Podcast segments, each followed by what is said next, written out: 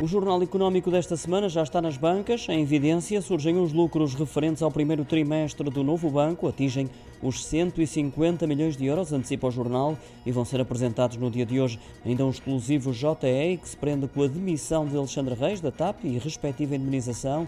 Um chefe do gabinete de João Galamba terá alertado a 11 de março para a fragilidade da justa causa no processo que levou à saída da administradora. Em destaque está também um projeto da PRIO a rondar os 600 milhões de euros para produzir combustíveis verdes em Setúbal, assim como as várias opções para a solução aeroportuária de Lisboa, com a entrada de Pegões, Rio Frio e Pulseirão para a shortlist. Salientar ainda que a acompanhar esta nova edição há um especial Escolas de Gestão, no qual ficará a conhecer as novas tendências destas faculdades quanto a cursos de pós-graduação.